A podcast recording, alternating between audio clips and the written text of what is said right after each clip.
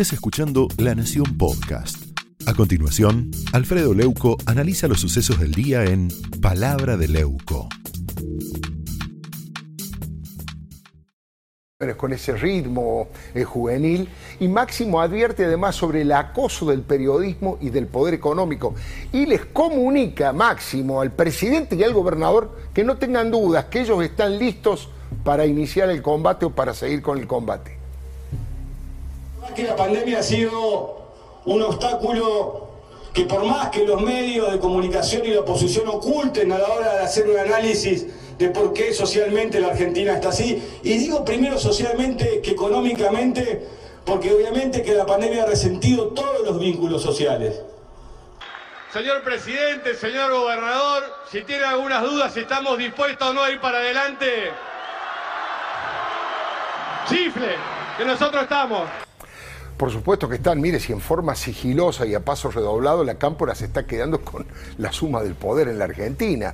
Tienen un proyecto a mediano plazo y lo cumplen con una disciplina castrista y castrense, que transforma esa influencia de Cristina en hegemonía territorial y en ocupación de casi todos los cargos del Estado. Se parece a aquella táctica del entrismo de los montoneros en los 70, ¿se acuerda?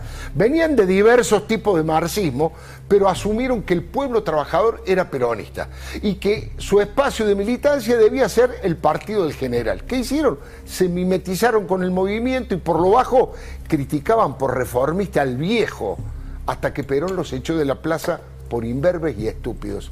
Tenían un proyecto de socialismo nacional por la vía de la insurrección armada y llevaron a la muerte a media generación. ¿Se acuerda cuando Cristina, que es la líder espiritual de estos muchachos de la cámpora, dijo que los argentinos se merecían mejores medios de comunicación porque los ponían nerviosos? Recién lo hablamos con Johnny, lo repetimos.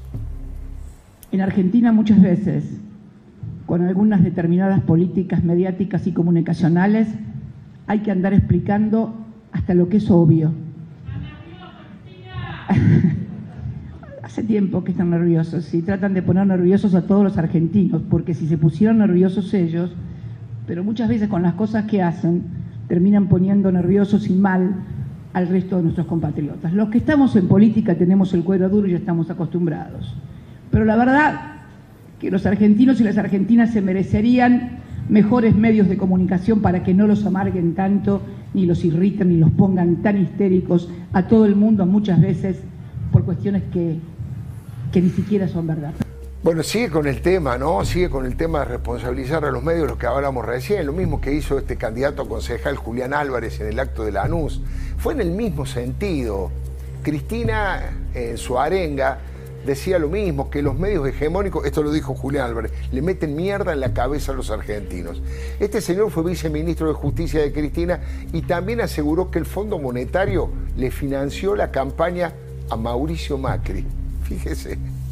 Si nos enfrentamos a los medios hegemónicos que le meten mierda a la cabeza de los argentinos y las argentinas, le decimos que no estamos dispuestos a pagar la deuda que se usó para financiar la campaña de Mauricio Macri. Impresionante. Eh, lo increíble es que Martín Guzmán, el ministro de Economía, hoy repitió eso más o menos lo mismo. ¿eh? Guzmán que lo trajeron para que trabaje de moderado y de prudente.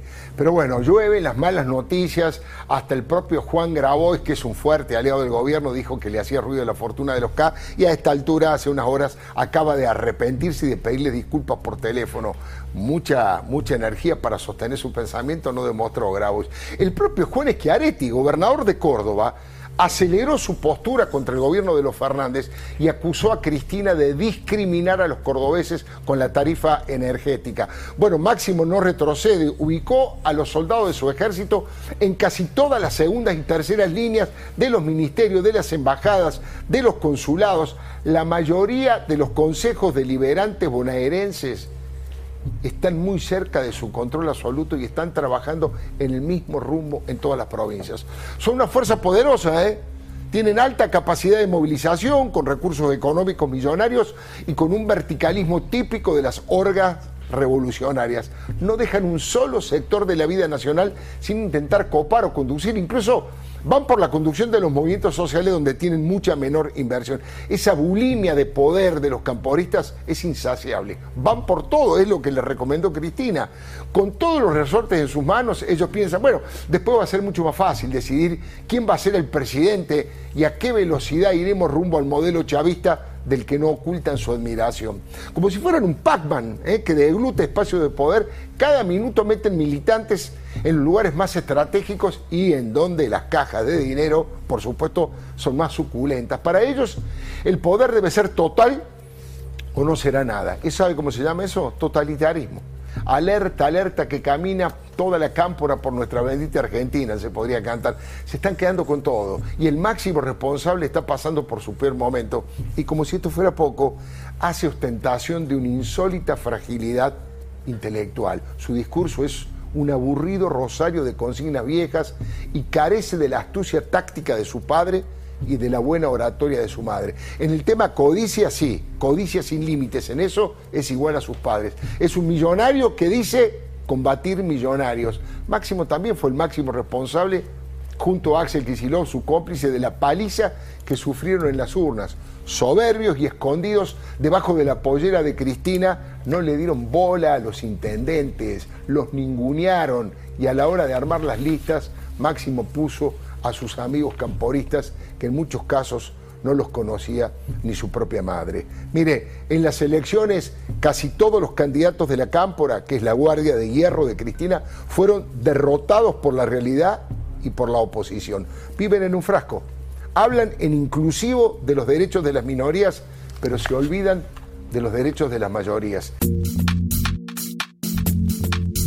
Esto fue Palabra de Leuco un podcast exclusivo de La Nación. Escucha todos los programas de La Nación Podcast en www.lanacion.com.ar. Suscríbete para no perderte ningún episodio. Estamos en Spotify, Apple Podcast, Google Podcast y en tu reproductor de podcast favorito. Seguí escuchando La Nación Podcast.